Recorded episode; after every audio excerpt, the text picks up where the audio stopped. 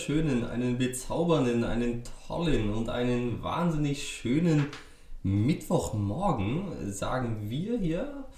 Ja, in aller Frühe diesmal, 9.11 Uhr zeigt die Uhr und ich begrüße am anderen Ende der Leitung ganz herzlich die Kompagnons Tim und Flo. Moin, ihr beiden. Ja, auch einen wunderschönen, einen herzlichsten und überragenden guten Morgen, Max. Das hast du toll gesagt. Guten Morgen. Ja, das war jetzt auch mit ganz viel Schwung. Wir starten hier rein. Das ist alles. Ja, das ist, wir sind jetzt hier die, die Morning-Podcaster. Ne? Inzwischen haben wir unsere biologische Podcast-Uhr ein bisschen umgestellt. Kann man so sagen, ja. Also nachdem letzte Woche ja leider ein bisschen verspätet die Folge kam, zwei Tage später, da ähm, sind wir diese Woche wieder rechtzeitig am Start. Und so hoffentlich auch in den nächsten Wochen. So ist es, ja. Ja, rechtzeitig im Start war am Wochenende der FC Liverpool nicht so richtig. Ne? Die haben da nicht nur den Start verschlafen, die haben quasi das ganze Spiel verschlafen. Also sagt, äh, wie habt ihr das, die Wendung dieses Spiels zum ersten Mal, also für alle, die es nicht mitbekommen haben, der FC Liverpool hat als amtierender Premier League Champion gegen Aston Villa mit 7 zu 2 verloren. Wie habt ihr die Wendung dieses Spiels, diese dramatische Wendung, das erste Mal mitbekommen? Flo, ich welche, bin welche, gespannt auf deine Worte, Flo. Welche Wendung denn? Naja, oh, ja, also war ja sagen wir nicht Wendung, ja, ist ein falsches Wort, äh, die Entwicklung dieses Spiels. Also, aber dass es sich so, dass es so eine Entwicklung nimmt, das ist vielleicht äh, korrekter ausgedrückt. Präziser. Ja, ähm, nicht wirklich, also ich war jetzt nicht auf, äh, am Boden zerstört oder in, in dem mal erschrocken, dass ich meinen Augen nicht trauen konnte. Ähm, es war natürlich in, zu einem gewissen Teil unglücklich, aber es war halt auch einfach ein Auftritt, wie man ihn von Liverpool nicht in der Art und Weise gewohnt ist. Ich glaube, das, was das war am besten zusammenfasst, ist, ist ein Punkt, den Jürgen Klopp am Ende gesagt hat, ist, das, was ihn am meisten stört, ist, dass Aston Villa es äh, mehr gewollt hat als seine Spieler. Und ich glaube, das ist ein Aspekt, den man, den man das ganze äh, Spiel über hat, in den Zweikämpfen, auch in den Laufduellen ähm, oder im allgemeinen Spiel ab, lesen konnte, dass Aston Villa einfach mehr Bock hatte als Liverpool. Und äh, das, das ist so ein bisschen das Erschreckende, ähm, dass gar nicht mal das Ergebnis, sondern die Art und Weise, mhm. äh, wie Liverpool aufgetreten ist, weil man das halt gar nicht von ihnen kennt. Mhm. Ja, das äh, hat mich auch äh, eigentlich am meisten erstaunt. Also ein paar Spieler äh, waren ja dann doch willig, das liegt jetzt nicht nur an seinen zwei Toren, aber zum Beispiel Mohamed Salah, der ist auch äh, beim, beim Stand von 7 zu 2 am Ende immer noch mal wieder ins Lauf gegangen, hat es immer noch mal versucht. Aber irgendwie war das nicht so durch die Bank wegzuerkennen. Ne? Also das, äh, wovon irgendwie auch Klopps Fußball lebt. Also ich fand immer wieder Fabinho, der sich da hat auswackeln lassen, fand ich erschreckend. Und irgendwie total langsam und behäbig wirkte. Trent Alexander-Arnold, der natürlich auch ein junger Spieler, das passiert alles mal, aber der so völlig unaufmerksam war, wo bei einigen Pässen klar war, okay, es wird jetzt gleich die Seite gewechselt werden, alle drehen sich in die Richtung, der Ball kommt und er das hinter so halt durchrutschen, weil er viel zu spät erst realisiert ist, dass äh, die Aktion kommt. Also das, und gerade bei denen, die das halt auf so einem hohen Niveau in letzter Zeit gespielt haben, fand ich das schon ganz schön erschreckend. Ja, ja absolut. Es ist nicht nur Alexander Arnold, sondern Joe Gomez, ja. der für mehrere Tore mitverantwortlich war. Es ist, Joe Gomez kommt ja eigentlich über seine Geschwindigkeit und äh, vor allem ist er natürlich ein guter Innenverteidiger, wenn du mit einer hohen Linie presst, dass er schnell nach hinten mitarbeiten kann. Hat aber jetzt schon in den vergangenen Spielen, vor allem äh, gegen Leeds, zweimal gezeigt, dass er, wenn es diese Umschaltmomente gibt, dass er da defensiv die Saison sehr große Schwächen aufzeigt läuft dann teilweise zu schnell auf den Gegner zu. Der mhm. braucht eine Körpertäuschung, lässt ihn aufwackeln. Ähm, beim, glaube ich, das vierte oder fünfte Gegentor beim, beim Freistoß verliert er seinen Gegenspieler jetzt gegen Aston Villa total aus den Augen. Es ist Trezeguet, der am Ende reinflankt. Dann spielt er, glaube ich, das fünfte ist es, ein abgefälschtes Tor am Ende. Ähm, spielt er den Ball dem Gegner komplett im äh, Aufbau, völlig unbedrängt in Fuß. Also das ist auch leider, was es sich so ein bisschen jetzt durch die Liverpool-Spiele zieht. Wir hatten gegen Leeds United hatten wir Virgil van Dijk mit einem individuellen mhm. Fehler, dann hatten wir gegen Arsenal und Andy Robertson mit einem individuellen Fehler und jetzt gegen Aston Villa gleich mehrere Spieler, die gepatzt haben. Und das ist natürlich, trägt einerseits, einer, einerseits dazu bei, dass Liverpool diese Saison schon elf Gegentore hat. Äh, letzte Saison haben sie dafür 13 Spiele gebraucht, 13 Ligaspiele und diese haben dann schon alle Spiele gegen die Top 6 beinhaltet. Also es ist schon mal ein krasser Unterschied. Mhm. Ähm, aber Liverpool zeigt sich die Saison vor allem mit, mit vielen individuellen Fehlern. Sie haben expected äh, ein XG von Gegentoren mit, mit 5,2, was klar unter den 11 liegt, aber trotzdem ähm, sieht man halt einerseits individuell Schwächen, aber auch teils, wie du es angesprochen hast, Seitenverlagerung sind sie sehr anfällig und aber auch das Pressing hat also mhm. das eine oder andere Mal gegen Arsenal hat sehr gut geklappt, aber gegen Aston Villa und auch teils gegen Leeds äh, wurde der ein oder andere Mal ähm, kam da der lange Ball, weil der Ball führende Spieler viel zu viel Zeit hatte. Also ich finde es auch gerade jetzt hier schon am Beginn der Saison ein bisschen besorgniserregend, muss ich sagen. Also Champions League Turnier waren sie nicht dabei. Also die Kräfte müssten eigentlich da sein, wenn man jetzt auf die Aufstellung guckt, ähm, auch wenn ich es nicht live gesehen habe. Außer Manet und jetzt ähm, ja der Stammkeeper waren eigentlich alle da. Natürlich hat Adrian auch ja, gepatzt, muss man ähm, beim ersten Tor sagen, also den katastrophalen Pass spielt. Aber trotzdem darf man das eigentlich nicht erwarten, dass gerade zu Saisonbeginn, wo die Kräfte noch da sein müssten, jetzt schon ja solche, solche Strauchler geschehen. Wenn wir jetzt mal die Parallelen zu den Bayern ziehen, denen das natürlich auch passiert ist, worüber wir auch schon letzte Woche gesprochen haben. Ja, das finde ich durchaus dann besorgniserregend, ähm, weil natürlich kommt dann irgendwann, wenn die Champions League auch wieder beginnt, kommt dann noch eine Mehrbelastung dazu. Es werden mehr Spiele, da werden dann ja, vermutlich noch der eine oder andere Spieler mehr mal geschont werden. Und wenn dann noch, wie angesprochen habt, die individuellen Fehler trotzdem nicht abnehmen und die Kräfte, wie gesagt, schwinden, also dann muss Liverpool wirklich daran arbeiten, damit sie die Saison dann wieder Favorit Nummer 1 sind, da auf den Premier League-Titel. Ja, ich glaube, das war einfach jetzt auch in der vergangenen Saison ähnlich wie es bei Bayern der Fall gewesen ist, aber auch im Besonderen bei Liverpool einfach ein unglaublicher Kraftakt. Also einerseits äh, physisch, ja. aber andererseits auch psychisch. Ne? Also äh, das ist ja jetzt nicht nur diese Saison gewesen, sondern auch die Spielzeit davor, nach dem verlorenen Champions League-Finale zurückzukommen, die Champions League zu gewinnen. Nach der knapp verpassten Meisterschaft sich aufzuraffen und da hatten, hatten sie dann noch diese maximale Motivation und die Meisterschaft zu holen. So, jetzt sind diese beiden mhm. Äh, Spiele erreicht. Der Mannschaftskern ist immer noch derselbe, der diese, diese beiden Titel da äh, geholt hat. Und ich glaube immer noch, dass sie in der Lage sind, auch an der Champions League auf höchstem Niveau zu spielen, dass sie auch in der Premier League um den Titel mitspielen können und werden auch. Es ist immer noch eine absolute Spitzenmannschaft. Und man sieht eben, dass deren Fußball einerseits natürlich wie jeder Fußball äh, davon abhängt, ob individuelle Fehler passieren oder nicht, aber vor allen Dingen auch, dass deren Fußball von äh, Konzentration und auch Motivation und auch Einsatz lebt. Und genau dieses Pressing braucht diese ganzen, diese drei Komponenten. Und wenn eine davon wegfällt, sei es jetzt die Konzentration oder auch der Hunger, den wir vergangene Woche angesprochen haben, auch der Hunger, was gar nicht mal was ist, was man sich selber vornimmt, das weiß man ja als Fußballer, manchmal ist man halt einfach nicht so motiviert, manchmal fehlt ein bisschen was, das wissen wir alle, die wir gespielt haben. So, wenn das fehlt, dann kommst du halt in so einem Spiel gegen Aston Villa, die eben 100% motiviert sind, weil sie gegen den englischen Meister spielen und gegen den Champions League-Sieger der Vorsaison, dann bist du halt da einen Schritt später. Und inzwischen haben die äh, meisten Premier League-Teams einfach auch Top-Spieler auf richtig hohem Niveau. Und die werden jetzt nicht jedes Spiel auf eine Mannschaft treffen, die so gut drauf ist wie Aston Villa. Aber äh, ähnlich wie ich es äh, auch schon bei Bayern gesagt habe, die werden es in dieser Saison auch schwerer haben.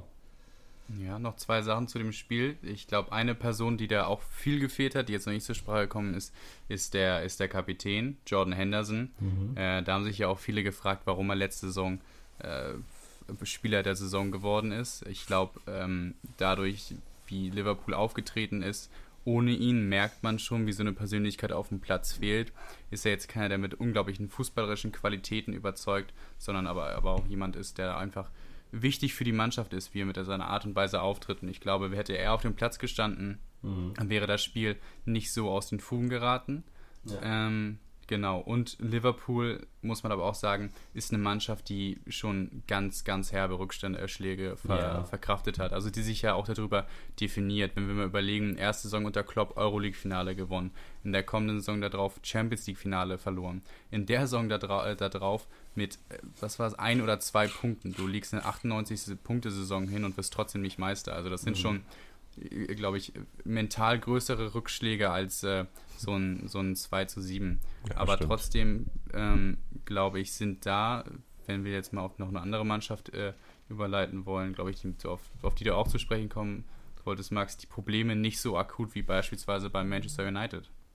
Ja, ey, lass mich noch eine Sache ganz kurz zu Liverpool ergänzen. Ich sehe das auch so wie du. Eine Mannschaft, die auf jeden Fall äh, sich darüber definiert und auch absolut in der Lage ist, davon zurückzukommen. Die werden jetzt davon nicht vollends umgehauen werden, aber was ich dann doch äh, noch ganz erwähnenswert finde, ist, dass jetzt mit, zum Beispiel mit Diogo Jota ein ganz neuer Spieler, oder Jota, ich weiß nicht, wie man ihn ausspricht, Portugiese, ne? Dann wahrscheinlich Jota, Jota äh, jemand in der Startelf stand, der neu ist. Und dann kam Minamino, Curtis Jones.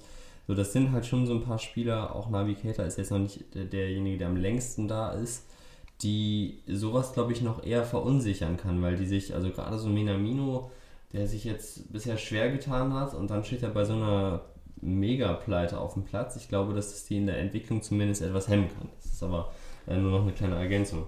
Ja, und was bei Manchester United los ist, das ist ja äh, nun nicht erst in, in dieser Saison äh, losgeworden. Sie konnten darüber immer ein bisschen hinwegtäuschen mit kleinen Erfolgen, mal dem Euroleague-Titel, äh, dann ja immer jetzt mit der Champions League-Qualifikation. Das sind dann so so Achtungserfolge, die, die die Fans in allererster Linie mal so äh, ja, zwischenzeitlich ruhig stellen und auch, glaube ich, überhaupt noch dafür sorgen, dass vielversprechende Spieler kommen. Ja, aber dann gibt es am, am Wochenende eine Klatsche gegen Tottenham 1 zu 6 zu Hause gegen José Mourinho und auch da die Art und Weise, sich da förmlich abschießen lassen, ja, also das war, ich, das war, das war wirklich erschütternd und eigentlich nur so ein, wenn man auch sich auch die Aufstellung anguckt, äh, ja, so, so, so, sind so die, die Spätfolgen dessen, was da an Transfers vermurkst wurde und was da einfach taktisch nicht funktioniert. Ja, wir haben doch, glaube ich, auch schon mal vor ein paar Folgen, es waren vor ein paar Folgen mehr, ähm, weiß ich nicht, Folge 8, 9, über Manu einmal gesprochen. Ja. Und da hatten wir auch schon so ein bisschen gesagt, na klar, haben sie die Euroleague gewonnen ähm, vor kurzem. Ähm, der letzte Premier League-Titel datiert aber aus dem Jahre 2012 und wir haben, glaube ich, auch gesagt, auch wenn wir dem, der Mannschaft viel zutrauen, ist es immer noch eine junge Mannschaft, hatte damals, glaube ich, auch gesagt, dass es die jüngste Mannschaft der Premier League war dass es trotzdem irgendwie so eine kleine Wundertüte bleibt. Und das sehen wir jetzt auch eben, zwar Champions League qualifiziert, aber jetzt mit so einem verpatzten Saisonstart, ähm, mit Höhepunkt jetzt 1 zu 6 gegen die Spurs. Ja, das ist dann schon, schon durchaus fraglich. Sie sind immer noch jetzt die zweitjüngste Mannschaft nach Aston Villa, habe ich gerade noch einmal nachgeschaut, haben auch eigentlich ähm, ja, vom Namen her gute Transfers dann getätigt. Also zum Beispiel Donny van de Beek finde ich ja, Finde ich super, bin genau ich absoluter Fan von. Aber die Frage ist natürlich, ob der da, ob der da jetzt reinpasst. Der wurde auch nur eingewechselt jetzt am Wochenende wieder. Jetzt kommt vielleicht noch, oder kommt jetzt noch Cavani, der kann natürlich auch nochmal was bewirken da im Angriff. Trotzdem, ja. das war ja genau das, was wir gesagt haben. Wir trauen United einiges zu, wenn es denen ja, ja. Also sind an einem Scheidepunkt in ihrer sportlichen äh, Entwicklung. Wenn es denen gelingt, die großen Transfers zu landen, beispielsweise Jaden Sancho, dann hat das auch so eine Pull-Wirkung und da kommen dann gleich noch andere Spieler hinterher, die sagen, okay, hier starten wir jetzt ein großes Projekt. Jetzt ist es mit Van der Weg ein vielversprechender Spieler geworden, der sich auch schon bei Ajax in der Champions League auf hohem Niveau bewiesen hat. Das ist aber keiner mit Signalwirkung. Also Donny van de Beek ist immer noch Donny van de Beek und jetzt im internationalen Renommee nicht der allerhöchst angesiedelte. Dann kommt Edinson Cavani, der sich im Herbst seiner Karriere befindet. Das ist ein bisschen so Slatan-Style. Jetzt brauchen sie nochmal jemanden, der, wo sie Trikots mitverkaufen können. Und dann holen sie Nur ein uruguayisches Talent. Dann holen sie äh, hier den brasilianischen Linksverteidiger Alex Tejes. So, das sind für mich keine Transfers, die die Mannschaft plötzlich entweder sportlich massiv verbessern oder äh, die Wirkung haben, dass jetzt eben noch mehr gekommen wären. Also das ist genau das, was hätte passieren können im Positiven, hat, ist aus meiner Sicht nicht eingetreten. Ja, du musst halt gucken, was, was da der Langzeitplan ist. Ne? Vor allem auf, auf der, auf der Managerposition. Du hast jetzt eine, eine relativ gute Rückrunde gespielt, aber auch mitunter dadurch verursacht, dass du halt mit, äh, mit äh, Bruno Fernandes oder Fernandes äh, einen Glücksgriff gelandet hast, der da wirklich eigentlich immer eine solide Leistung abliefert und auch teilweise das Team äh, durch schwierige Phasen oder schwierige Spiele getragen hat und auch dann mal den Unterschied gemacht hat. Ähm, die Linksverteidigerposition war, war immer ein Problem, haben sie jetzt äh, jemanden geholt, aber ähm, der, der, der da ja, ganz, ganz solide ist, muss man mal gucken, Jedenfalls wie sich der. Besser als Luke Shaw. Auf jeden Fall, das denke ich mal schon, dass da eine Verbesserung eingetreten ist. Du musst halt aber auch gucken, ähm, ne, Ole Gunnar Solskjaer äh, war ein relativ guter, sagt man ja, Caretaker-Manager, heißt, hat sie aus dieser, ne, aus einer gewissen, aus, als hat Mourinho der United relativ, ja, hat ihn relativ gut ersetzt ne, hatten dann nochmal einen kleinen Aufschwung, aber ich sehe halt so die, die Langzeitphilosophie nicht. Also mhm. wenn man, es gibt ja immer den, den guten Vergleich, wenn du eine Mannschaft, zwei Mannschaften ohne Trikots siehst und wie die spielen, dann würdest du Mannschaften wie Man City und Liverpool, dann würdest du sie an der Art und Weise, wie sie spielen, da ist eine gewisse DNA hinter, da würdest du das Ganze erkennen. Mhm. Wenn jetzt aber dich jemand fragt, worüber definiert sich Manchester United, könntest du sagen, theoretisch durch eine, eine, relativ gut aufgestellte Mannschaft jetzt im Offensivbereich. Aber ich, mir, mir fällt jetzt nichts ein, worüber Manchester United sich äh, von der Spielphilosophie her halt ja, identifiziert. Also was, was wird da wirklich gespielt, was wird da versucht zu äh, aufzubauen. Und ähm, das ist, glaube ich, einerseits äh, ne, der, der, der, der, der Schwäche des Managers geschuldet. Der ist halt auch einfach noch unerfahren. So, der ist mit, hat in Norwegen, hat er hat er Molde trainiert, aber sonst ist er, glaube ich, auf lange Zeit nicht der richtige Mann, um Manchester United wieder zu, zu den alten, zum alten Glanz zu führen, was ja letztendlich der, der, das, das Ziel von diesem Verein sein muss. Und da sehe ich äh, vor allem auf der Trainerposition, aber auch in der Innenverteidigung ähm, Schwächen, die sie schnellstens, wenn sie dieses Ziel bald erreichen, äh, wollen, ausbügeln müssen. Sonst habe ich das Gefühl, wird sich das Ganze wieder im Rad drehen. Hast du wieder eine Trainerentlassung und wieder teure Transfers. Und ich glaube, das ist einfach auch finanziell nicht wirklich tragbar. Ja, du hast eine ganz wesentliche Sache vergessen, äh, worüber sich Manchester United definiert in, ihrem, in seinem Spiel. Das sind natürlich Elfmeter von Bruno Fernandes. Das ist ja deren Lebenselixier. Macht er aber auch gut, muss man sagen. Macht er gut. Jetzt gerade live kommt die Eilmeldung rein. Durchsuchung beim DFB wegen Verdachts der Steuerhinterziehung. Wir unterbrechen die laufende Sendung für diese Eilmeldung Durchsuchung beim DFB wegen Verdachts der Steuerhinterziehung. Ich äh, habe hier meine Korrespondenten am anderen Ende der Leitung. Ähm, Tim, was sagen, was sagen Sie zu diesen Vorwürfen? Ja, das finde ich super, dass du mich jetzt hier ins kalte Wasser schmeißt, ohne dass ich die Meldung mitbekommen habe. Soll ich sagen, was da drin steht? Ist das, ist das eine Bildmeldung, so wie die von der Hausdurchsuchung bei Baccariata? Nein, es ist eine Meldung der Zeit. Und die okay. Zeit schreibt, äh, ja, vor wenigen Minuten, wegen des Verdachts der Steuerhinterziehung in besonders schweren Fällen hat die Staatsanwaltschaft Frankfurt am Main die Geschäftsräume des Deutschen Fußballbundes sowie Wohnungen von DFB-Verantwortlichen durchsucht. Es geht um Einnahmen aus der Bandenwerbung von Heimländerspielen der Fußballnationalmannschaft in den Jahren 2014 und 2015. Mehr in Kürze hier auf Zeit Online. Das ist, ist ein das, Ding. Ist das die Rückkehr von, weiß ich nicht, Theo Zwanziger und Franz Beckenbauer? Oder sind die da noch aktiv? Also WM-Affäre 2000, ja, WM-Affäre 2006, ist da immer noch was im Busch? Ich weiß nicht, ob da noch was im Busch ist, aber es handelt, also es, es erweckt ja den Anschein, als ob die äh, Verantwortlichen beim DFB nicht so wahnsinnig viel gelernt haben aus dem, was da 2006 oder im Vorlauf der WM 2006 passiert ist. Also das ist jetzt meinst du da Jahre später. Meinst du, da hat Theo 20er nochmal den ein oder anderen 20er irgendwie unter der Hand verstecken lassen? Vielleicht eher so einen falschen 50er, ich weiß es nicht. äh, ja, aber gut, jetzt wollen wir einfach mal einwerfen. Flo, was hast du zu sagen? Willst du direkt lieber zum nächsten Thema überleiten, weil wir jetzt noch nicht allzu viel Hintergrund wissen, oder willst du ein bisschen so. Ich habe da ehrlich Würze gesagt. Angeben? Nee, nicht wirklich viel zu, zu sagen. Ich habe da ja, also, ne, wir wissen ja. Du als unser Nationalmannschaftsexperte. ja, ich bin natürlich auch großer Deine Fan Zeit der Nationalmannschaft. Das ist eigentlich meine Lieblingsmannschaft, ähm, die, die, die Mannschaft. Ähm, endlich wieder Länderspielpause. Endlich wieder Länderspielpause. Ich bin so heiß. Aber ich habe ehrlich gesagt da nicht so. Gerade zu diesem Moment habe ich da keine spezielle Meinung zu. Ja, dann mach weiter mit deinem Thema. Komm. Gut, danke für diesen Einwurf. Zurück in die laufende Sendung. Zurück in die laufende Sendung und äh, ich glaube, jetzt noch den, den, den Ball der, der Premier League aufzugreifen. Äh, den Themenstrang ist jetzt nach dem, ja doch, ja, spannenden Einwurf von Max schwer, deswegen leite ich ein, einfach ein mal. Ein Einwurf aller Timothy Atuba. Also so. leite ich einfach mal das war so ein bisschen wie der Einwurf äh, von, von dem iranischen, glaube ich, war das Spieler bei der WM.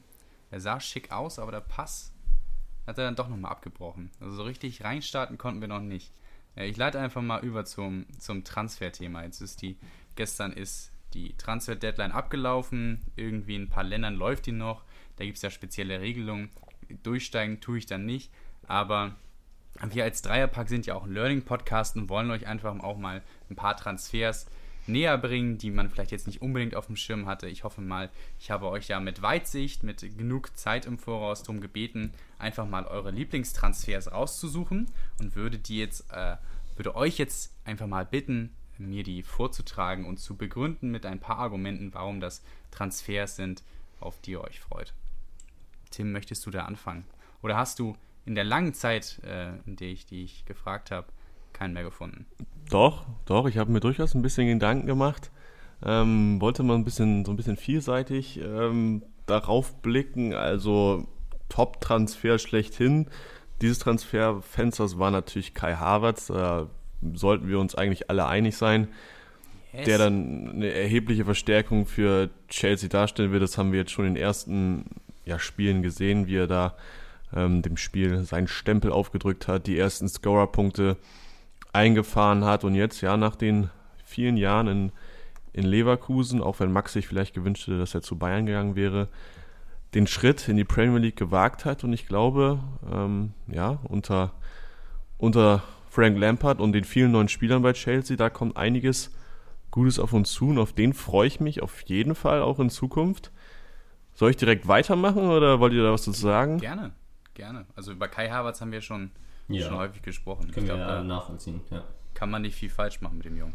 Absolut. Ähm, ja, die, die, die nächste, der nächste Transfer ist erst gestern offiziell verkündet worden, und zwar oh. Mario Götze. Ah. Wir hatten, glaube ich, das mal damals. Fein. ja, der, der sowieso. Also, das ist ja sowieso noch einer, der hat beim HSV einiges gelernt. Ähm, ja, aber Mario Götze, da haben wir, glaube ich, mal dass man nicht mehr im HSV spielen sollte? Genau, ja. Sorry. Mario Götze, da haben wir einmal in einer Probeaufnahme drüber gesprochen. Das wissen die HörerInnen noch gar nicht. Das war eine unserer ersten Besprechungen und da haben wir schon mal äh, besprochen, ja, was ist mit, was ist mit Götze? Was sollte er machen? Und ich glaube, wir haben auch damals gesagt, neben Italien, vielleicht auch La Liga, wäre die holländische Liga eine, wo er hinpassen könnte. Und das sehe ich nach wie vor so. Eine Liga, die natürlich jetzt auch in den vergangenen Jahren international ein bisschen ja, mehr in Erscheinung getreten ist. Gerade in Personen von Ajax, die dann eben ins Champions League Halbfinale auch vorgedrungen sind. Jetzt geht er zu, zur PSW nach, nach Eindhoven, spielt da auch Euroleague. Und ich glaube, das wird ihm, das wird ihm gut tun, dass er da zwar in einer ja immer größer werdenden Liga, die aber vielleicht medial auch nicht ganz so im Mittelpunkt steht, dass er da ja seinen Stiefel nochmal runterspielen kann, wirklich dann auch nochmal was bewirken kann. Ich glaube, wenn das ähm, ja mit Roger Schmidt passt, dass er sich da sehr wohlfühlen werden wird. Ich bin da ein bisschen skeptisch, muss ich sagen. Also das Einzige, was mich da so ein bisschen positiv stimmt, ist eben, ja, okay, die Liga passt tendenziell eher zu ihm als vielleicht die Premier League als spielstarke Liga. Ja und Roger Schmidt als Trainer, das könnte auch passen. Aber ich bin sehr skeptisch, weil so wie es jetzt äh, durchklingt, wird er wohl weiterhin in Dortmund wohnen bleiben, 150 Kilometer ja, von Eindhoven entfernt. Und ähm, also das weiß ich jetzt nicht sicher, das habe ich jetzt eben gerade im Sport auf NDR Info gehört, ähm, wird er in Dortmund wohnen bleiben, was ich auch nachvollziehbar finde, ist ja auch völlig in Ordnung. Aber ich habe irgendwie den Eindruck, dass er sich, auch weil das jetzt erst so spät äh, kommt, das, klingt, das wirkt auf mich ein bisschen wie so ein, eine Notlösung. Irgendwo muss er nochmal spielen, irgendwo will er nochmal spielen. Hat er vielleicht auch mit Nike im Vertrag stehen, dass er, dass er noch so und so lange spielen muss. Und äh, dann wird es halt die PSV. Und wenn du vorher bei Dortmund und Bayern gespielt hast und dann dahin gehst, ja, es kann einerseits den Effekt haben, dass du befreit aufspielst. Andererseits kann es aber auch einfach sein, dass du siehst, okay, die Mannschaft ist halt einfach auch so gut nicht und muss ich mich jetzt hier wirklich nochmal für aufraffen, habe ich das wirklich nötig? Ich will äh, gar nicht so anmaßend sein und Götze das zusprechen, dass er sich nicht darauf einlässt. Das, das, kann, das können wir, glaube ich, nicht beurteilen. Ich befürchte es nur, dass es ihm da schwerfallen wird, ähm, ja, nochmal so richtig, also sich darauf einzulassen, eben, wenn, wenn, es dann so kommen sollte, dass er in Dortmund wohnen bleibt, jeden Morgen, jeden Abend pendeln, so, das kostet Kraft. Das hat auch auf die anderen Spieler, so, so ein Star ist er dann nun auch nicht, dass die anderen Spieler das so hinnehmen. Und ich lasse mich gerne eines Besseren belehren. Ich würde es Mario Götze absolut gönnen und auch wünschen, dass er da nochmal richtig zu alter Stärke oder auch vielleicht zu neuer Stärke ähm, auftrumpft. Ich habe aber meine, meine Zweifel daran, muss ich sagen. Leider. No, ist okay. Ja, ja ich würde okay. mich ja ein bisschen, ein bisschen Max anschließen. Also ist auf jeden Fall, ich glaube, es hätte ihn, sagen wir mal, vom Fußballerischen her schlimmer treffen können. Ne? Kein Verein, also ich glaube, als Notlösung ist PSV Eindhoven eine Mannschaft, die in Holland mit um den Titel spielt und, wie du sagst, international vertreten ist. Nicht äh, nicht das Schlechteste los. Ich glaube aber auch an den Aussagen, die er getroffen hat, ähm, im Voraus, dass er nochmal die Champions League gewinnen möchte. Und ja, ähnliches. stimmt, hast recht. Ähm, ist, hat er sich, glaube ich, auch was anderes vorgestellt. Hat sich ein bisschen ist jetzt aber auch, ist, ist, ist Götze schon, ich meine, er ist ja auch, ist er schon 30 oder fast 30? Nee, 28, glaube ich. 28, ja, hat vielleicht noch einige Jahre vor sich, aber ich glaube, eine, eine, eine akute Champion Verstärkung für einen Champions League Ambitionisten weiß ich nicht. Ja, der hätte muss sein vielleicht Spiel finden. Eine, ja, hätte vielleicht die Rolle von Erik Maxim Choupo-Moting bei PSG Hab ich eben auch nehmen können. Ja, habe ich auch dran gedacht. Aber da ist jetzt jemand anders hingegangen und zwar den habe ich, den Kollegen habe ich mir hier aufgeschrieben und zwar Mois Keen. Mhm. Den kennt vielleicht mhm. der eine oder andere noch, äh, war ein aufsteigender Stern bei Juventus Turin, hat da äh, das ein oder andere Türchen geknipst, ist dann für viel Geld auf die Insel gewechselt, zu Everton. Und da hat das leider für ihn überhaupt nicht so hingehauen. Mm, hat nie wirklich, wirklich durchsetzen können. Hat da ja auch mit Richarlison und Dominic Calvert-Lewin auch nicht die, die schlechtesten vor sich. Äh, auch unter jetzt dem italienischen Trainer Ancelotti. Ähm, auch nicht wirklich hingehauen. Hätte man gedacht, dass da vielleicht ne, mit der Sprachbarriere vielleicht doch nochmal äh, die dann gehoben ist, sich doch nochmal durchsetzen kann. Hat also Moiskin, auch wenn der Name nicht so klingt, das klingt eher französisch oder so. Äh, der ist, ist Italiener. Italiener. Genau. genau. Ähm, ist aber auch nicht so eingetreten der Fall. Hat jetzt die Saison zweimal im Carabao Cup getroffen und ist jetzt äh, verliehen worden an PSG. Und ich äh, bin ein großer Freund des, äh, dieses Transfers, weil ich glaube, dass er A äh, mehr Spielzeit bekommen wird. Erik Choupo-Moting hat ja auch letzte Saison viel gespielt und einerseits ist nicht hier Choupo-Moting weg, sondern auch äh, Cavani. Da ist halt so eine Lücke zu füllen und äh, wir haben es schon mal angesprochen, die französische Liga ist jetzt teils, manche Mannschaften sind nicht die stärksten ähm, und ich glaube, dass ihm da in der Zange von Neymar und äh, Mbappé oder Di Maria oder auch ein Draxler, dass ihm das richtig gut tun kann und dass er da auch sicherlich auf, äh, auf 10 Tore kommen wird. Und ich glaube, dass das wichtig ist, dass er äh, wieder, wieder Tore schießt, dass er wieder Spielzeit bekommt, ähm, dass er vielleicht auch in einer Mannschaft spielt, die seinen Stil äh, ein bisschen besser ähm, äh, passt. Und äh, ja, ich freue mich, dass er seine Karriere da, also es ist jetzt nicht, dass er komplett abgestürzt, abgetaucht ist, aber ich glaube einfach, dass er da die Minuten bekommt, die vor allem für die jungen Spieler in der Entwicklung sehr wichtig sind. Ja, ich kann mir auch gut vorstellen, dass äh, Thomas Tuchel so einen Spieler auch gezielt holt, weil Thomas Tuchel ein Trainer ist, der solche Spieler entwickeln kann und ähm, ja, weil sich, wie du schon sagst, da der Platz ergeben hat, ist das, finde ich, ein sehr vielversprechender Transfer. Das äh, sehe ich ganz ähnlich wie du. Max, was das hast du denn noch auf der Agenda? Ja, ich habe ich habe mich angesichts der guten halben Stunde Vorlaufzeit äh, jetzt nicht für die wahnsinnig ausgefallensten äh, Transfers entschieden. Aber ein Transfer, den, den ich äh, überlegt habe, der vielleicht auch so ein bisschen in die, in die äh, Schiene ähm, eurer Transfers, die ihr gerade genannt habt, äh, passt, ist äh, der Sohn des großen Patrick Kluivert.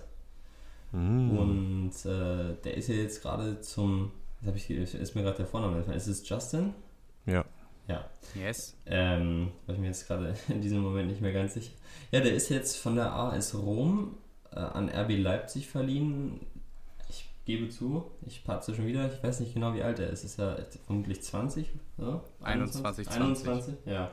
Jedenfalls äh, sehr jung und sehr vielversprechend. Er hat äh, schon die eine oder andere gute Leistung geboten und äh, ist von der Spielanlage ist ein bisschen anders als, als sein weltberühmter Vater. Ist ein bisschen kleiner, ist, ist ein kleiner Flitzer und äh, jemand, der, glaube ich, Leipzig auch gut tun kann, gerade wenn es jetzt wieder auf die hohe Belastung geht in drei Wettbewerben. Und äh, ja, zum, zum Leipziger Stil, zum Leipziger Couleur passt er ohnehin. Also das, das ist so ein Spieler, äh, der, das kann entweder super funktionieren, der kann durchstarten, oder der kann halt wie ein Ademola Lookman oder ähnliche Charaktere auf der Bank versauern und dann einen richtigen Bremser in seiner Karriere halten. Aber ich hoffe, dass der, ähm, also so gut kenne ich ihn auch nicht, als dass ich das jetzt einschätzen könnte, dass es auf jeden Fall klappen wird oder eher nicht. Aber ich würde es mir wünschen, dass der da ähm, durchstartet. Auf ja. jeden Fall, vor allem, weil er ja auch schon ganz, ganz früh ähm, äh, auf, die, auf die Szenerie gebrochen ist. Ähm, in 2016, 17, 17, 18, das waren seine ersten Profisaisons, hat er bei Ajax Amsterdam, hat er auch, wie es bei Ajax typisch ist, sofort als junger Spieler auch international gespielt, viel gespielt und hat dann den, ja, den, den Schritt nach Rom versucht. Ich glaube, der hat sich auch nicht so ausgespielt für beide Seiten, wie sie sich erhofft haben. Leipzig hat jetzt auch eine Kaufoption, aber es ist auf jeden Fall auch ein junger Spieler, der bei einer offensiv spielenden Mannschaft, äh, glaube ich, wieder so ein bisschen auf seinen alten Weg zurückfinden kann. Das ist so ein bisschen, so ein bisschen ähnlich wie Mois Keen, ne? ein junger, veranlagter Spieler, genau, der jetzt ja. zu einem offensiven Team kommt. Auf jeden Fall würde es das, glaube ich, äh, ist das, wenn er gut spielt, auf jeden Fall auch eine Bereicherung für die Bundesliga und auch für RB Leipzig. Und er ist 21 Jahre alt, wie ich gerade nochmal überprüft habe. 21. Ja. Dafür aber beidfüßig. Dafür beidfüßig und dafür einfach auch mit einem großen Namen versehen. Ne? Da sind auch die ältere, älteren Hörerinnen und Hörer von uns sofort wieder im Boot. Das waren Zeiten. Das ist ein richtiger Tanker, der hier durch die schwere Fußballsee steuert und jetzt auf den nächsten Transfer zu. Tim, äh, was ist dein, wo ist Land in Sicht, was ist dein nächster Transfer? Ja, also jetzt muss ich noch mal ein bisschen ähm, mal schauen, ein bisschen überlegen. Auch da wieder jetzt nicht übertreiben, aber vielleicht ist jetzt auch eine erhebliche Schwächung für die Bayern. Man darf nicht vergessen, Sven Ulreich ist zum HSV gewechselt. Ja, den habe ich auch. Den hast du auch? Den habe ich auch. Siehst du? Ich, ich finde, in, in, Kombination mit Simon Terodde, der. Thiago. in Kombination mit Simon Terodde, der vorne jetzt schon seine Klasse beim HSV bewiesen hat.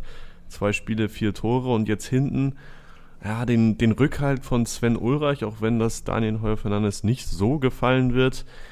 Das sind schon zwei Positionen, ja, zwei Säulenpositionen, wo du, wo du echt sagen kannst, wenn du da gut besetzt bist dann hast du schon eine realistische Chance auf den Aufstieg dieses Jahr. Natürlich wollen wir jetzt wieder, wie letzte Woche angeklungen ist, nicht übertreiben. Das kann auch alles in die Hose gehen, aber ich finde, es spricht sehr, sehr für Sven Ulreich, dass er weiß ja, jetzt hat er mehrere Jahre bei Bayern gespielt, hat Erfolge geholt, war aber immer zweiter Keeper.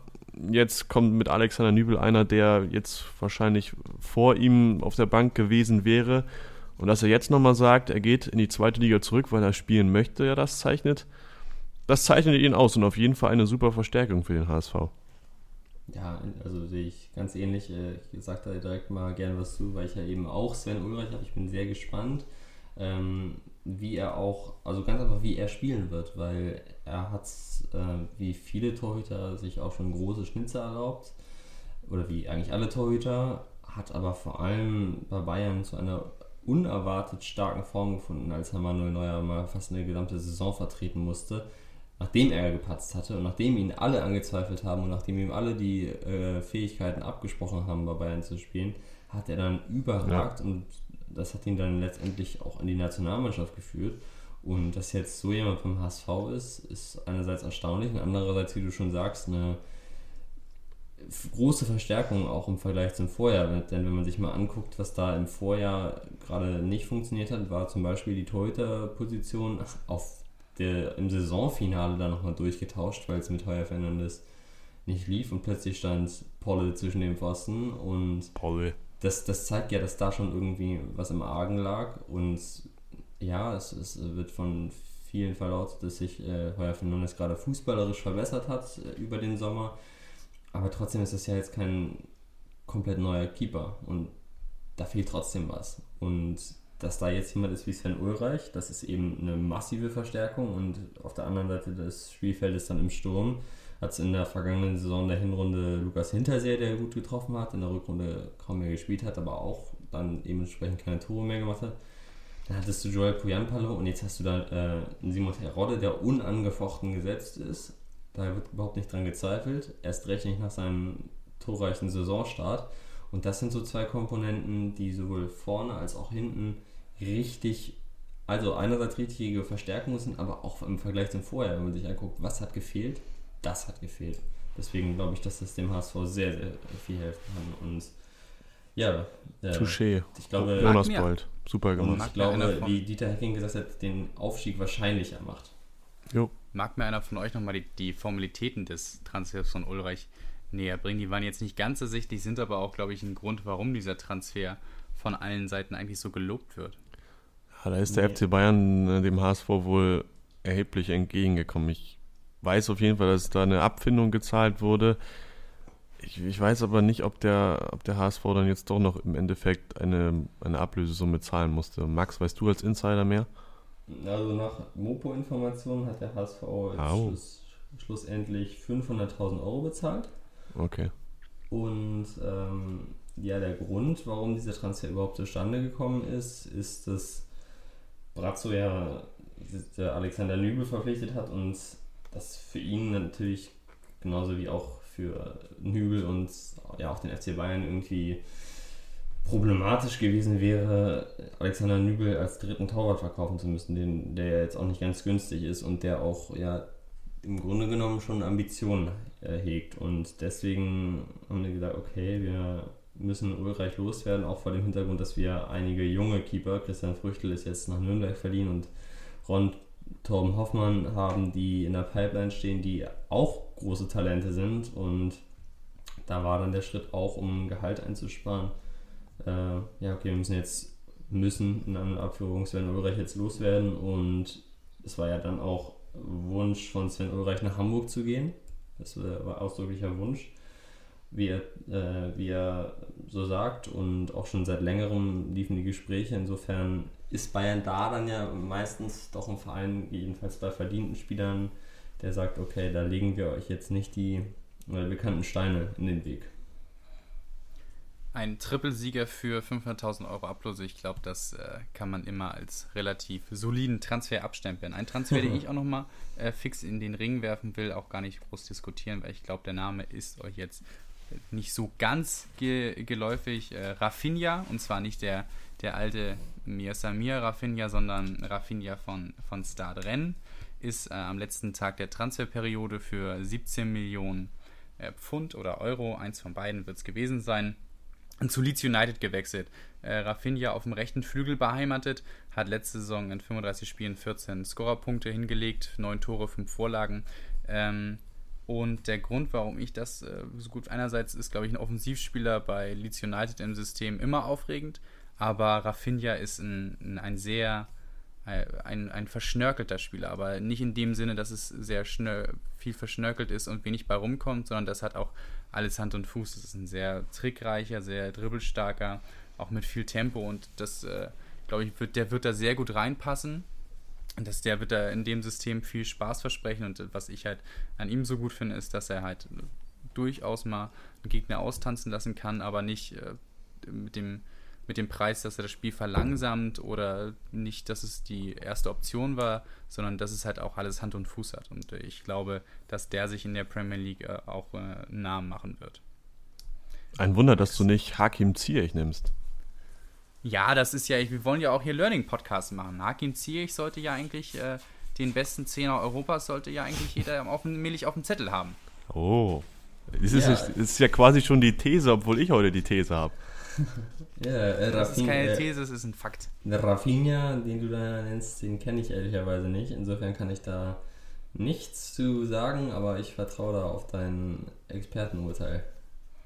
So. Ist, äh, einfach mal ein Auge drauf halten auf den Mann. Ja, sehr gerne. Wie sieht's aus? Die, die Zeit ist fortgeschritten. Wollen wir langsam zur These kommen? Schon These, gerne. Ja, ja ähm, Transfers, wir bleiben bei den Transfers, aber jetzt kommen wir dann auch noch mal wieder, mal wieder zum FC Bayern, zu, zu Brazzo, zu Hassan. Ähm, natürlich wurde da auch noch ähm, in den letzten Tagen, in den letzten Stunden der Transferperiode ordentlich angeklotzt. Fünf Spieler wurden dann insgesamt noch geholt. Ne, vier. Vier, genau, sorry. Ähm, ja, wenn man jetzt mal das Benfica-Talent ausklammert, das dann für die zweite. Und noch das französische Talent für die zweite. So, hast recht. Ähm, ja, komme ich zu meiner These ähm, auf Gefahr hin, dass Max mir da vielleicht ein bisschen widersprechen wird. Ähm, ich, bin, ich bin gespannt auf deine Antwort. Ich höre sie mir gerne an. Ähm, meine These ist aber erstmal, und ich werde sie auch noch erläutern natürlich ein bisschen, dass ich von Brazzo ein bisschen was anderes, beziehungsweise ja, gegebenenfalls auch so ein bisschen mehr erwartet hätte. Wir haben, wie gesagt, vier Tran zentrale Transfers. Dann haben wir einmal den guten Buna Sar, der aus Marseille gekommen ist. 28 Jahre alt und der ist jetzt einer, der mir persönlich noch nicht so sehr aufgefallen ist. Natürlich kann er, kann er eine solide Rolle da spielen hinter, hinter Pavard. Ähm, aber er wird jetzt eben zum Beispiel einem 20-jährigen Talent mit Chris Richards vor die Nase gesetzt. Ähnliches ergibt sich bei Erik Maxim Choupo-Moting. Ähm, den Transfer kann ich am ehesten noch nachvollziehen. Seit Wagner gab es eben nicht mehr diesen, diesen klassischen Backup-Stürmer. Ähm, aber man darf auch nicht vergessen, wie Max auch letzte Woche schon gesagt hatte, dass Xerxi, Zirkze, wie auch immer er heißt, ähm, auch da ist und er auch einen guten Backup bisher gespielt hat. Klar ist Schuppomoting international erfahren, der kennt die Bundesliga, der akzeptiert wahrscheinlich auch die Rolle als Backup und wird da keine großen Ansprüche stellen, aber ja, Zirkzi, das wird ihm, glaube ich, in der Entwicklung nicht wirklich gut tun. Wenn er verlieren worden wäre, dann wäre es aus meiner Sicht was anderes gewesen, aber das ist es jetzt eben nicht. Und so könnte der dann ein bisschen, ja, verschwinden in der Versenkung. Mark Rocker, den kann ich jetzt ehrlich gesagt nicht so richtig einschätzen. Ähm, er müsste ja eigentlich so der adäquate Ersatz für, für Thiago sein, weil alle anderen Zentralen außer Cuisance und mich, äh, ja, Adrian Feind sind jetzt ähm, geblieben und ich weiß nicht, ob es wirklich der adäquate Ersatz direkt für Thiago sei, sein kann. Ich lasse mich gerne überraschen, aber ich kann, wie gesagt, das noch nicht so gut einschätzen. Und als Krönung von dem Ganzen, wie gesagt, ähm, Douglas Costa. Und das finde ich ein bisschen ja, paradox, wenn man sich nochmal die Aussage von Uli Hoeneß von vor ein paar Jahren in Erinnerung ruft, der gesagt hat, Costa hat nicht funktioniert, weil er ein ziemlicher Söldner war der uns charakterlich nicht gefallen hat. Und das ist dann natürlich schon ein Transfer, der ah, vielleicht zur Philosophie der Bayern ja nicht so, nicht so richtig passt. Und deshalb komme ich eben zu dieser, zu dieser These, die ich genannt habe, dass zwar Bayern quantitativ in der Breite jetzt besser geworden ist. Das, das brauchen sie auch, gar keine Frage. Und wahrscheinlich braucht, muss man auch bei den Bayern irgendwie so ein bisschen die Finanzen noch ähm, berücksichtigen. Was ich aber wie gesagt meine ist, dass qualitativ ich vielleicht mir ein bisschen mehr erwartet hätte, wenn man etwas macht. Ich sage nämlich bewusst, wenn man etwas macht. Denn sie hatten, wie gesagt, schon einige Talente, die auch vor ihnen waren. Ja, und vielleicht hätte man auch so ein Zeichen setzen können, dass man auch als FC Bayern mal auf die Talente setzt. Und ja, das ist jetzt nicht geschehen. Sie haben ein paar Backups geholt, wo jetzt aber irgendwie kein qualitativer großer Fortschritt erkennbar ist. Und deshalb komme ich ja zu dieser genannten These. Max, ich bin gespannt auf deine Antwort.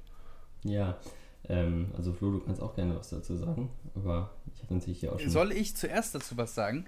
Gerne. Ich habe mich über zwar über die Zeitpunkte dieser Transfers ein wenig gewundert, denn Erik Maxim Choupo-Moting ist, finde ich, ein guter Transfer. Der setzt sich, das ist, wir haben uns immer gefragt, wo findet man Spieler, die jetzt äh, nicht der, die größten Holzfüße sind, aber damit zufrieden sind mit einer Rolle hinter Lewandowski.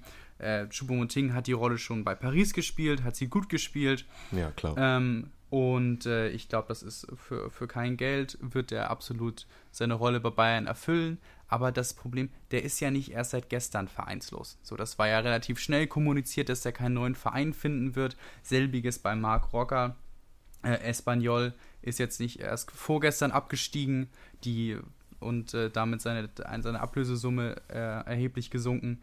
Der ist ja, die sind ja auch schon letzte Saison abgestiegen. Und dann frage ich mich, warum wickelt man solche Transfers, wenn man schon man guckt auf den Kader rauf und weiß, ein Thiago möchte den Verein verlassen, Javier Martinez potenziell auch. Er hat es jetzt am Endeffekt nicht, aber das war ja auch davon die Rede, dass er, dass er, das wusste man ja schon, als man in die Transferperiode reingegangen ist. Und dann frage ich mich, warum wickelt man solche Transfers erst so spät ab?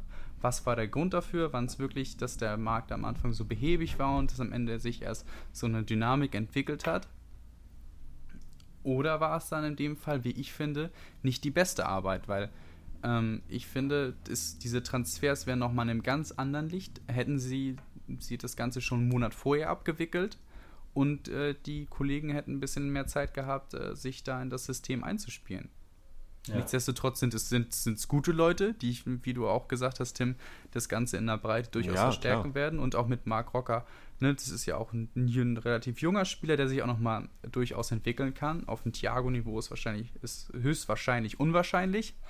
Ähm, mhm. Trotzdem äh, kein, kein schlechter Mann. Aber ich finde sehr, sehr spät das Ganze. Ja.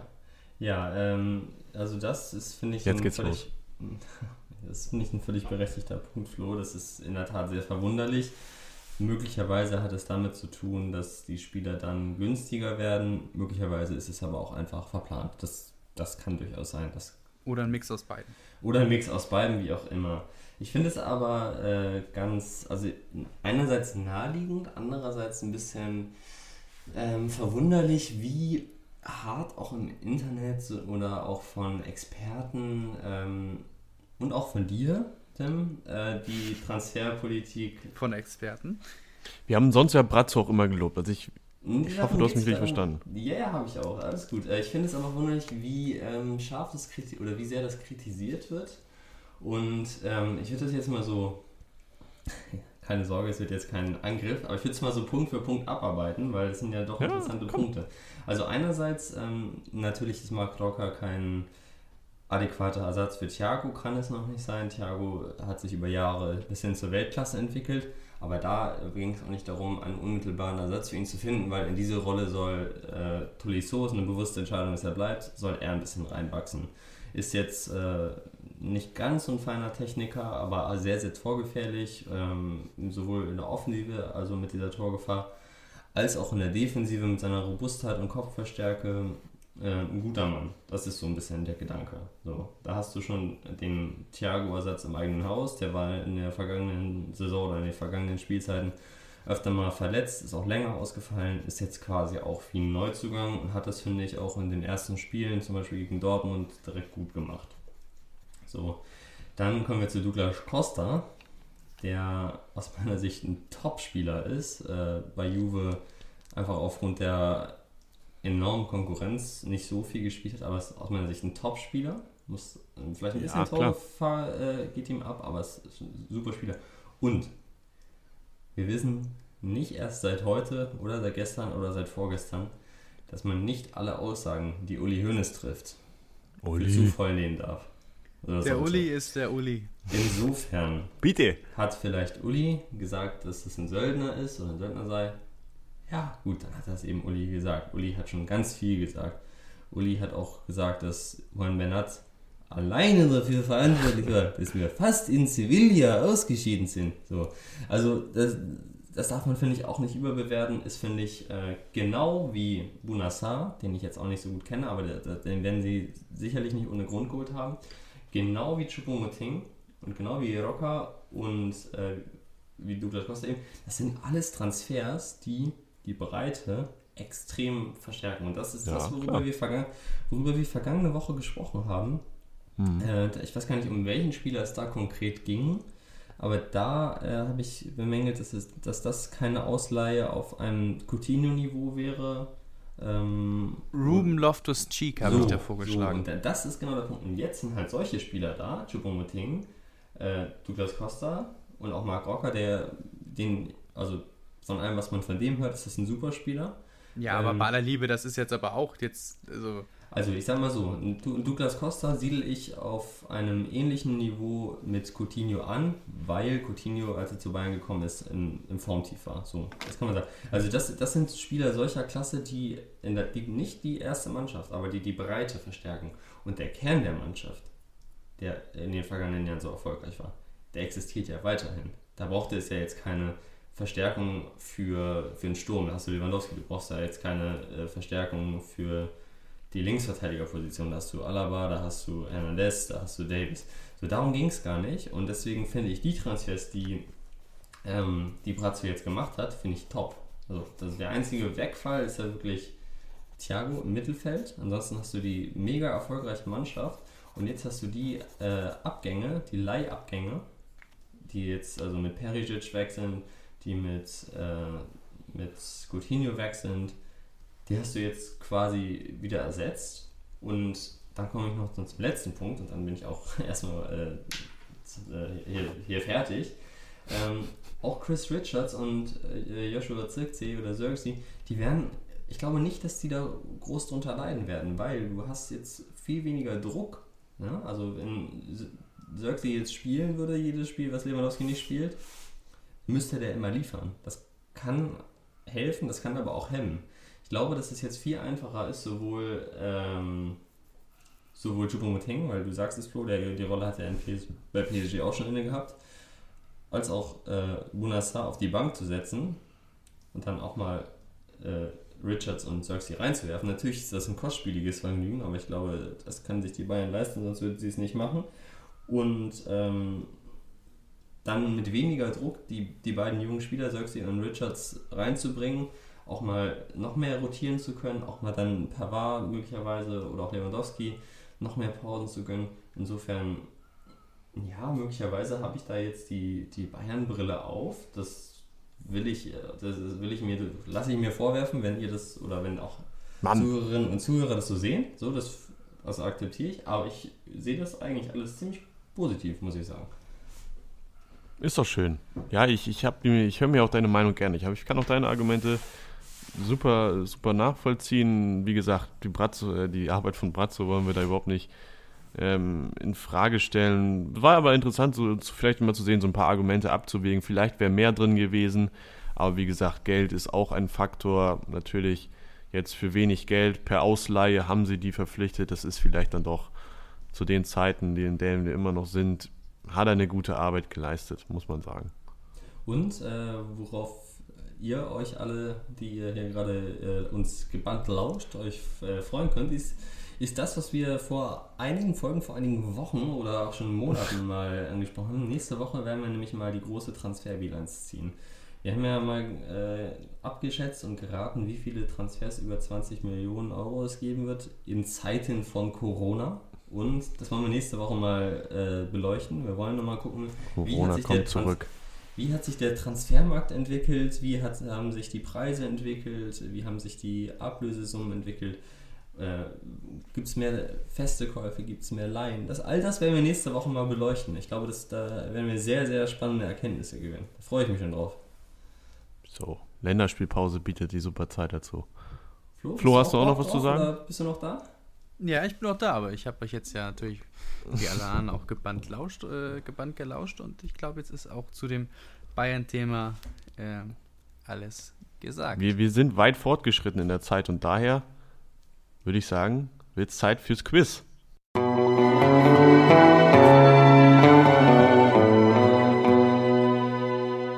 So ist es, so ist es. Ja, heute kann ich mal äh, keine Punkte machen. Heute müsst ihr liefern. Und ich habe mir ein Quiz überlegt, das sehr viel mit Zahlen zu tun hat. Teilweise mit Transferzahlen, teilweise aber auch, weil wir beim FC Liverpool waren und der höchsten Niederlage seit 1963, glaube ich, ne, Flo? Gegen, ich weiß es nicht. Gegen Tottenham, ja, glaube so war es. Äh, teilweise aber auch äh, geht es auch um, um hohe Ergebnisse und um viele Tore. Und da möchte ich zuallererst beginnen, wenn ihr bereit seid. Ist es der Fall? Fragezeichen. Ja. Das ist der Fall. Möchte ich zuallererst beginnen mit Zahlen zu Transfers. Und ich werde euch jetzt gleich fünf Vereine in alphabetischer Reihenfolge nennen. Und ihr listet die bitte in der Reihenfolge auf, nach den meisten Ausgaben in diesem Transfersommer. Also, welcher Verein hat am meisten Geld ausgegeben? Welcher am zweiten meisten, dritten meisten, vierten meisten, fünften meisten? Es sind tatsächlich die Top 5, also es ist jetzt nicht äh, irgendwelche zufälligen zwischen 1 und 50, sondern es sind die Top 5. Wie gesagt, ich nenne euch die Vereine jetzt in alphabetischer Reihenfolge. Für jeden richtigen Platz gibt es einen Punkt. Sag mal, wie, wie viele Fragen hast du denn insgesamt? Weil wir müssen uns, wie gesagt, ein bisschen sputen. Ja, äh, ich habe insgesamt 1, 2, also es gibt diese Frage, dann gibt es eine jeweils für euch beide und dann am Ende eine Schätzfrage. Alles klar, los geht's. Okay. Ähm, genau, also welcher Verein hat am meisten, welcher am zweiten und so weiter ausgegeben? Jo. Es, gibt, es gibt Barcelona, Chelsea, Man City, Juve und Leeds United.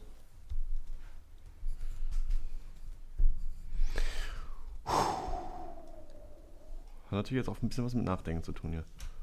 Soll ich die Vereine nochmal wiederholen? Nee, danke. Kannst für die Zuschauer, Zuhörer, meine ich, nochmal wiederholen. Barca, Chelsea, City, Manchester City, in diesem Fall natürlich Juventus Turin und Leeds United. Fertig. Oh, Flo, hat er wieder Transfermarkt.de studiert? Zwei weiß ich. Zwei weiß ich. Okay. Also nach jetzigem, äh, nach gestrigem Stand müsste ich sie wissen. Okay. Das habe ich nämlich. Äh, oh, das ist glaub, ja eine, Eins ist relativ äh, offensichtlich und eins habe ich gestern gelesen. Ja, okay. komm. Ich habe also, ich hab, ich hab auch was. Okay, sagt doch beide mal eure Nummer 1. Chelsea. Habe ich auch. Das ist jeweils korrekt. Dann bitte beide eure Nummer 2. Hab Man City. Aha. Ich auch. Das ist ebenfalls korrekt. Dann eure Nummer 3. Da habe ich Leeds. Mhm. Oh, stark. Ich habe ich hab Barca. Ja, dann würde ich das stark eher dir zusprechen, Tim. Es ja? Ist, ja, es ist Barca. So. Hä? Ich habe gestern noch gelesen, dass Leeds jetzt auf Platz 3 ist in seinen Aufgaben. Da, äh, bei Transfermarkt sogar. Da war ich nämlich unterwegs. Also da, da musst noch du nochmal nachlesen. Transfer, da muss ich nochmal die Transfermarkt-Redaktion nochmal einen kleinen Rüffel rausspringen. Warum sie mich hier auf eine falsche Fährte locken? Okay. Betrug. Gut, dann kommen wir zu Platz 4. Da habe ich Leeds. Da habe ich Juve. Und damit gleicht Flo aus. Und dann kommen wir zu Platz 5. Ja, Was übrig bleibt. Barca. Nee, Leeds. Hast du nicht gerade Leeds gesagt, Tim? Ich habe gerade Leeds gesagt, ja. Ja, und jetzt kommen wir zu Platz 5. Ja, aber Leeds war doch falsch. Ja, genau, ja, ich wollte wissen, was ihr habt. Und deshalb kommt jetzt doch Leeds. Ja, richtig. Und ja, und da habe ich. Platz 5. Ja. Und deshalb haben wir es ja beide falsch, aber ah, okay. hab ich, da habe ich Juve. Okay. Ja, und ich Barca. Also steht es jetzt 3 zu 3. Das, das, das, geht ja ganz gut los hier, ganz, hm. ganz spannend. Und dann machen wir direkt weiter. Tim, die Frage ja. an dich. Wir haben jetzt gerade hohe Ergebnisse: 6-1 United gegen äh, Tottenham, Aston Villa, wie gesagt, 7-2 gegen Liverpool in der Premier League erlebt. Zwei Vereine haben es in der äh, Premier League geschafft, noch höher zu gewinnen, nämlich 9 zu 0. Das ist Rekord und ich möchte von dir wissen. Spielt der, spielen Bayern und der HSV schon in der Premier League, oder? Ja, das nicht. Äh, ich möchte von dir wissen, ich nenne jetzt drei Vereine und einer dieser drei Vereine hat kein 19-0 geschafft in der Geschichte der Premier League. Hm. Ist es A, Manchester United? Ist es B, Leicester City? Oder ist es C, der FC Chelsea? Das ist doch einfach wieder nur Raten. Ähm, ja, ich, ich traue das, Menu traue ich das zu, ja. Rekordtitelträger. Ähm, ich habe jetzt übrigens bewusst äh, dir die Premier League gegeben und nicht dem unserem Premier League-Korrespondenten Flo. ja, das finde ich sehr aufmerksam. Ähm, ja, vielleicht wer lässt dazu einfach. Deshalb sage ich, ich sage, Chelsea hat es nicht geschafft. Und damit bist du völlig auf der richtigen Fährte. Äh, United so. hat es 95 gegen Ipswich gemacht, 9-0. Und Leicester erst Ipswich. im vergangenen Jahr. Das war doch dieser Kick. Stimmt. Gegen Southampton. Southampton. Ja, genau. Ja, Flo, du gehst jetzt mit uns nach Italien. Ich möchte, Super. ich möchte von dir wissen, wer hat den höchsten Sieg in der Geschichte der Serie A gelandet? Ist es A, der FC Turin? Ist es B, US Triestina? Oder C, Lazio Rom? Keine Ahnung. FC Turin, ich dachte, ist es, ist es eins von beiden von Juve und, und Torino? Ist das noch ein dritter Verein? Nee, das ist Torino. Ah, okay. Ja, also B habe ich mir den Namen, der ist, der ist mir schon FC Turin, entfallen. US Triestina oder Lazio Rom? Mm, Lazio. Einfach mal so aus dem Gefühl raus. Also Lazio hat im Jahr 1932 9 zu 1 gegen Modena gewonnen. Das ist schon mal nicht schlecht. US Triestina hat im Jahr 1949 ebenfalls 9 zu 1 gegen Calcio Padova gewonnen. Und der FC Turin hat im Jahr 1948 gegen Alessandria Calcio 10 zu 0 gewonnen. Damit ist es der FC Turin und Tim liegt in Führung. Ärgerlich. Und damit kommen wir zur letzten Frage. Die letzte Frage bietet hier entweder noch den, die Möglichkeit zum Ausgleich, wenn gehen ist in die Verlängerung, oder Tim zieht davon. Und ich mm. möchte jetzt bei dieser Schätzfrage von euch wissen, wie viele Tore fielen am torreichsten Bundesliga-Spieltag aller Zeiten? Oh, ich, Gott, ich, kann, ich kann euch sagen, es war, äh, das hilft euch bestimmt, der 32. Spieltag der Saison 1983-84. Dann sollte, ja. es, dann sollte es euch nicht mehr schwerfallen. Hast, da, hast, da warst du doch selber noch aktiv auf dem Platz.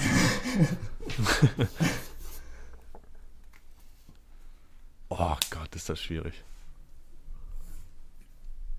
Oh, wer, wer, ist jetzt näher dran? Das ist die Frage, die ich euch stelle. Ich habe eine, hab eine Zahl. Ist das schwierig, ey. Okay. Oh, Tim hier, völlige Verzweiflung. ja. Ich, okay, ich habe auch was. Okay, ja, dann sagt's mal, ja, sagt's mal einfach nacheinander. Tim, fang mal an. Ich habe 39. 42. Eieieiei. Und es sind 41,5. Nein, es sind in der Tat, sage und schreibe, 53. What? Durchschnittlich 5,89 Tore äh, fielen an, an, diesem Spieltag. Und damit gleich Flo aus. Was, aber was war denn da los? Ja, geil, ne? Also Hatten die keine erlebt. Lust? Die Konferenz hätte ich gerne erlebt. Dir vor, das 18, 18 Mal die Verteidigung von Dortmund, oder? Nee, war das der 32. Spieltag? 32. ja. Wäre geil, wenn alle Mannschaften gleichzeitig gespielt hätten. Ja, wie ich gerade sagte. Jedenfalls kommen wir dann in die Verlängerung. Machen wir blitzschnell. Wenigste Tore eines Spieltags in der Bundesliga. Was waren 53 waren die meisten? Was waren die wenigsten? Es gab es zweimal. Einmal in der Saison 98, 99 und einmal in der Saison 89, 90. Das waren die wenigsten. 53 das meiste. Alter, das ist ja so hart. Piep. Was ja, was? Wenigste. Du hast was? Okay. Mhm. Du hast was, jetzt, oder? Jetzt geht's hier, Flo. Du hast dich aber in die Verlängerung Im Endeffekt du diese Partie. Im Endeffekt waren es drei ich mach jetzt mal hohes Pressing. Ich mach mal richtig Druck. So. Flo hat was. Mhm. Okay. Ja, den habe ich auch was. So, diesmal Flo. Fang du doch diesmal gern an. 17. Mhm. Ich hätte gesagt 12. Was? Das ist echt wenig. Ja, klar ist es wenig. Aber 53 sind auch viel. Äh, aber, zwei, aber 12 wäre schon toll. ja, Bei klar. neun Partien. Lasst mich euch sagen. Es sind nicht 17. Es sind nicht 12. Ach. Es sind 11. Und damit, damit gewinnt Tim. So, sei Tore. ruhig. Diese Diskrepanz zwischen 53 und 11. Was ist denn da los? 11 Tore. Da ja. war einmal irgendwie ein 5-4 dabei und einmal 2-0, dann ist 0-0. Ich weiß es nicht genau, müssen wir uns gleich nochmal angucken. Äh, werden wir euch noch mitteilen im, im Chat, auch auf Instagram. Fragt uns auch gerne an, wir recherchieren das nochmal für euch. Ja, und weil die Uhr drängt, ne, sag ich danke an euch. Herzlichen Glückwunsch, Glückwunsch an dich, Tim, ja. Und ja. Führung! Bis nächste Woche, oder? Glückwunsch, Glückwunsch an Werder Bremen, dass die Klassen abgegeben haben und keinen geholt haben. ja, das auch. Alles klar. Macht's gut. Macht's gut. Bis nächste Woche. Tschüss. Ciao.